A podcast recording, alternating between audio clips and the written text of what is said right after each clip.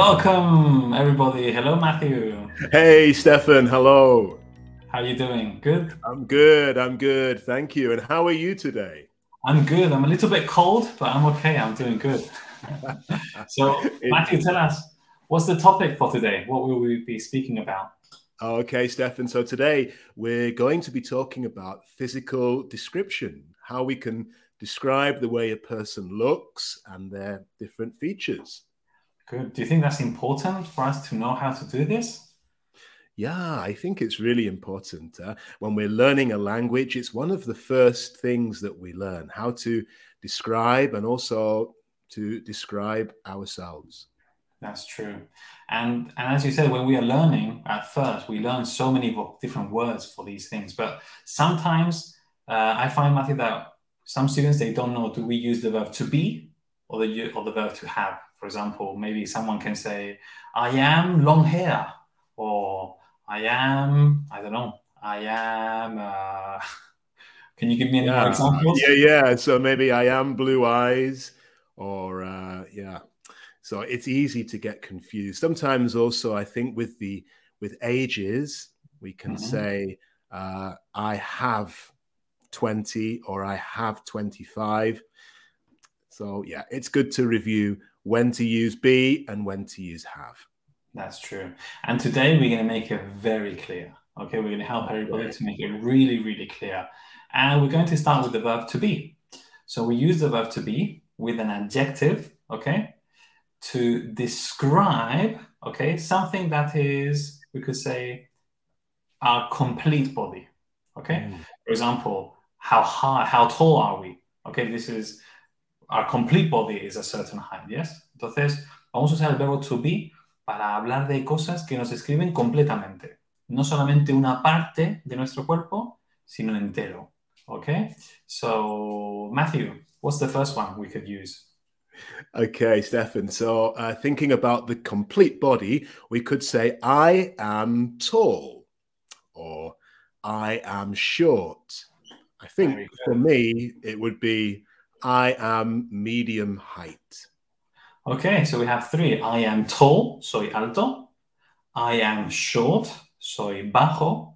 And I am medium height, de altura, estatura media. Yes, estatura media. Yeah. I think, I think I am, I am medium height.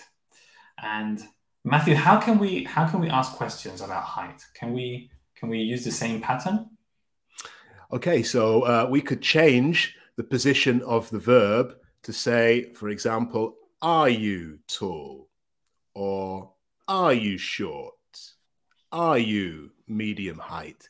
Instead of saying I am, we could say you change where the verb goes, no, to make the question. Yes, that's true. And sometimes we can even take the subject, you, he, she, it, we, you, they, and we can change it for a name. For example, I can say, uh, Matthew, is your dad tall? How would you answer that question? Um, no, no, he isn't. No, he isn't. So his dad isn't tall. So we can use the same structure to do affirmative, questions, and negatives. Yes, we can do those three. Ok, vamos a pasar al siguiente punto.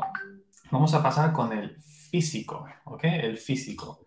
So how can we, what vocabulary do students usually learn for to speak about you know their physical aspect?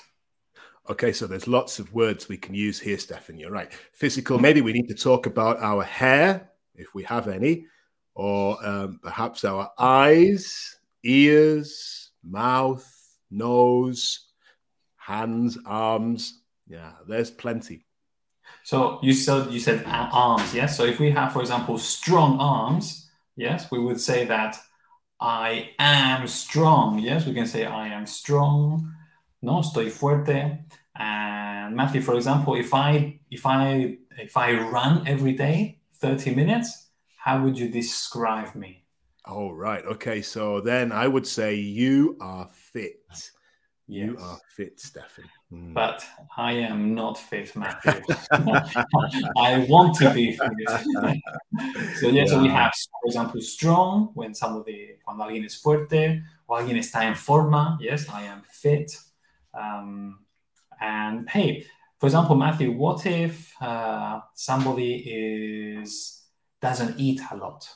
Or someone eats a lot. Cuando alguien come mucho o no come suficiente, how can we describe this physical aspect?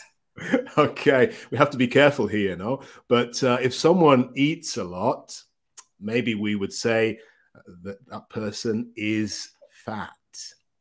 Is uh-huh. fat. Or perhaps a nicer way to say that is they are chubby. Ah, chubby. That's a nice word. How would you translate chubby to Spanish? Wow. Gordito, maybe? I don't know. Is that a little bit? Yeah. Yes. I also use I am podgy. Okay. So podgy. we have chubby and podgy. Entonces, aquellos que, que, os gustan aprender palabras nuevas, Matthew y yo os enseñamos una forma eh, coloquial de decirlo. Yeah. Es una forma que no es muy formal, es más bien coloquial cuando hablamos, ¿no? Podgy o chubby es cuando estamos un poquito rechonchetes, un poco gorditos, ¿no? Como yo, I'm a bit chubby. okay. Eh, yeah, so we have I'm fat or he is fat. Right. And if he is not fat, we can also oh, say. Yeah, so we could say he is thin. He is yes. thin. Yes, thin. So again, the verb to be plus this adjective. And como antes, también podemos hacer negativas, podemos hacer preguntas. For example, uh, Matthew, are you podgy? uh, Stefan, that's a good question. Um, no, I don't think so. I don't think so. Maybe a little, but uh, no, I think I am thin. Okay, so he isn't podgy, he is thin. Okay, and here we have age, edad, you mentioned before. What is the problem with age? We, um, los hispanohablantes, con el tema de la edad, ¿qué, ¿qué, problema tienen, Matthew? Hay un problema aquí. Sí, es muy normal, ¿no? En español decimos yo tengo, tengo 25, tengo 30, pero claro, en inglés no podemos usar el verbo tener cuando estamos hablando de la edad. Tenemos que usar el verbo ser. I am. So, yeah. In my case, Stefan, I am 18. 18. Wow, Matthew. en cada well pierna, en cada pierna. 18. No te conservas, Matthew. sí, es lo que decíamos antes, ¿no, Matthew? Eh, el verbo to be, para describirnos, es algo que sea que nos escriba entero, completamente, ¿no? No es una parte del cuerpo solamente. Entonces, por ejemplo, hemos visto soy, soy alto o, o estoy fuerte, ¿no? Nos describe enteros y la edad es lo mismo. Somos, nuestro cuerpo entero tiene esa edad, ¿verdad? Entonces, también usamos el verbo to be, el verbo to be, I am. Uh, y esto es, es difícil, ¿verdad? Le cuesta mucho a nuestros alumnos porque están en español es tengo y en inglés es soy. ¿no? Sí, uh, sí. Soy. Ok, very good, well done. Y la última, belleza. How can we speak about this in English? What vocabulary can we teach our students? Okay, so there's some there's some really useful words that we can learn here. Maybe for a man, we would say handsome. He is mm. handsome. That's the idea of guapo, no? Uh, good looking, handsome. And for a woman, well, we could say she is mm. pretty or she is beautiful. Ella muy guapa, ¿no? Very good. Yes. So we have handsome, que es guapo, good looking is also good looking is for for men. For women, pretty, beautiful. Okay. And we could also say smart. Yes, maybe. Mm. Yeah, smart. That's a good word. Smart. Smart lo podemos usar para, para no solamente como inteligente o listo, sino también cuando uno está bien arreglado. Like today, Matthew. Today, Matthew is smart. I like your white shirt. Thank you, Stefan. Well, the first time, you know, the first time. well done. Always smart. Okay, good. So let's continue. Uh, this is the verb to be. And now let's move on with have. Okay. So, si dijimos que to be era para todo el cuerpo, have es para una parte del cuerpo, ¿verdad? Uh, y tenemos que tener en cuenta que si es he, she o it, usamos has. Okay, so Matthew, can you describe, maybe describe something of my body? Right, okay. Uh, so, Stefan, you have dark hair. Mhm.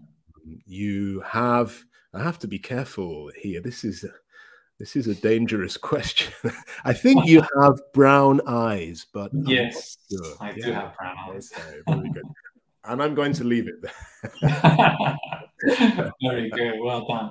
Yeah, so parts of the body, partes del cuerpo, puede ser el pelo, okay? So we could say, let's start with, uh, we have long hair or short hair. Um, then we can have, for example, curly hair, pelo rizado, curly hair, wavy hair, ¿no? Que es pelo Hey, that's a good word. Yeah, very good. wavy and straight hair. What about what about colors? How can we Colors, yeah. Okay, so there's all different colors that we could be. For example, I am black. Um, I suppose we could say you, Stefan, are white. Uh, What about, what about hair color? oh, sorry. Okay, but that's good. You know, we actually let's go back to let's go back to the verb to be. sorry. Yes. Yeah, that's of course with the verb to be. Yes, talking about the color of the complete body. Yeah, but parts of the body. You're right, Stefan. We use the verb uh, have, not tener. Okay, so colors. You're talking about eye colors and hair colors. hair hair color. Hair Yeah. colors. Okay, so you have dark hair, black Okay. hair, but I think, for example, rubio. Uh, In Mhm. English, we would say blonde. So you, he has blonde hair, or she has blonde hair, and we can have brown hair. We can have red hair or ginger hair. Very good. That's true. So, question: uh, What color hair does your grandma have? What color hair does your grandma have? Wow, good question, Stefan. Um, she has grey hair. Grey hair. That's true. Well done. And this moves us on to um, asking questions. Okay, so we can ask, we can ask about questions. Okay, and it's very important that we learn look like, look like. Okay, look like es lo usamos para decir que algo se parece a una cosa. Okay, for example, I can say my hair looks like uh, Brad Pitt's hair, or my eyes look like my mom's eyes, ¿no? Mi pelo se parece al pelo de alguien o mis ojos se parecen a los ojos de, ¿verdad? Pero lo usamos en pregunta para preguntar qué aspecto tiene. ¿Cuál es, cuál es la estructura, Matthew? ¿Cómo, ¿Cómo hacemos estas preguntas? Okay, Stefan. So we start with the question word. In this case, what? Then we need do or does.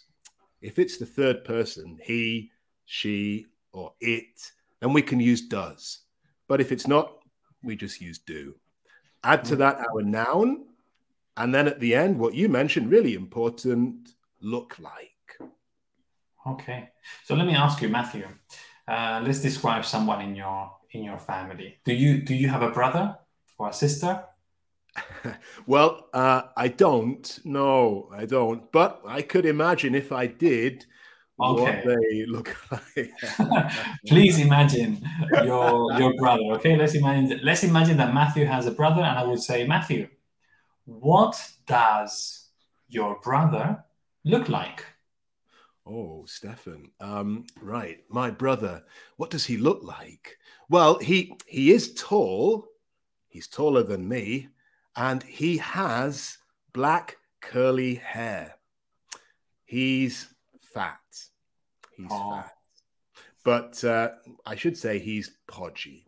He's podgy. And he is very strong. He's very strong. And I think maybe to help you have an idea, he looks like he looks like Denzel Washington. Oh, really? okay. Let me let me now describe you, my brother. Okay. So Okay. he is he is let's say average size, average height. Sorry, he's average height like me. Uh, he is fit.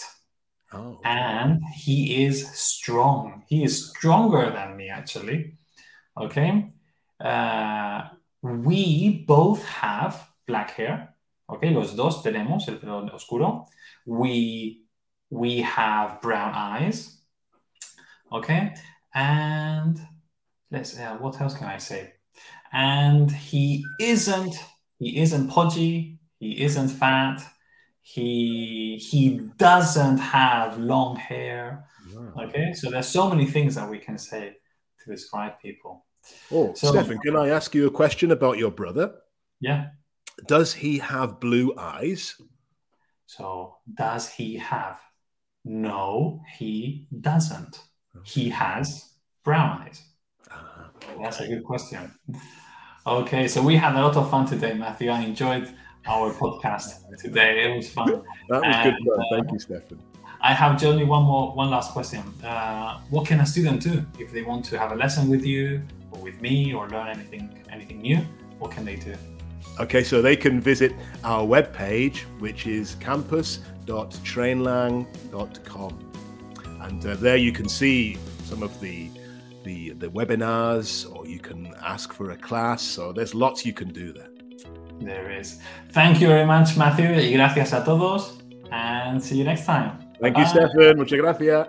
Adiós.